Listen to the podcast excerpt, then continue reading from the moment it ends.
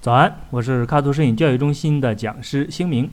Bright 张同学在之前的早自习下方留言提问啊，大致的意思就是现在的大功率手持 LED 灯和机顶闪光灯有什么区别？拍人像的话该买哪种灯？那 LED 灯现在真的是非常受欢迎。我觉得最主要的原因呢，在于它的两个优势，一个是体积小，使用门槛低，不仅便携呢，还能所见即所得。还有一个优势啊，就是可以拿来拍视频。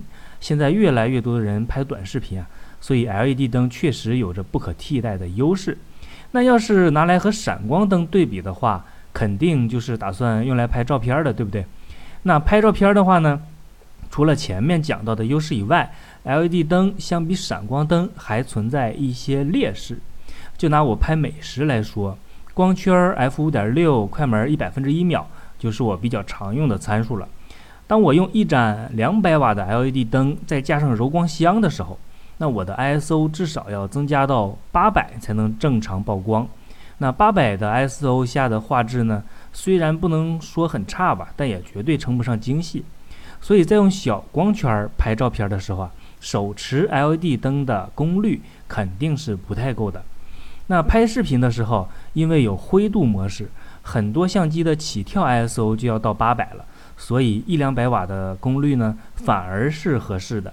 我猜这也是很多人愿意把 LED 灯叫做视频灯或者是影视灯的原因。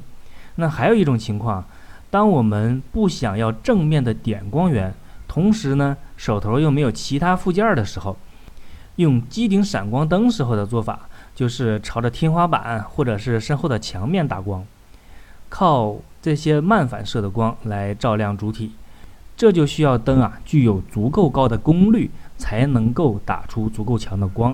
所以还是这个问题，手持 LED 灯的功率啊，在这种情况下也不够用。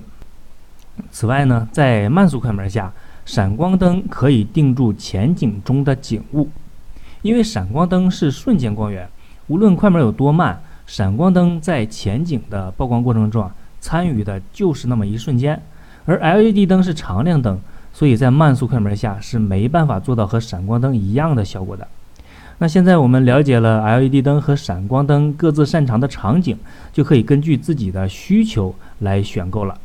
就拿拍人像来说啊，大多数的时候都是要用到比较大的光圈的，那么选 LED 灯或者是闪光灯其实都是可以的。如果我就是用不明白闪光灯，或者说我偶尔还想拍拍视频，那显然 LED 灯就更合适。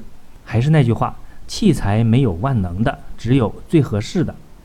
那今天的早自习我们就先聊这么多，不知道对你今后买灯啊有没有帮助？欢迎大家在下方继续留言提问。我是卡图摄影教育中心的讲师星明，每天早上六点半，微信公众号“摄影早自习”，我们不见不散。Thank you.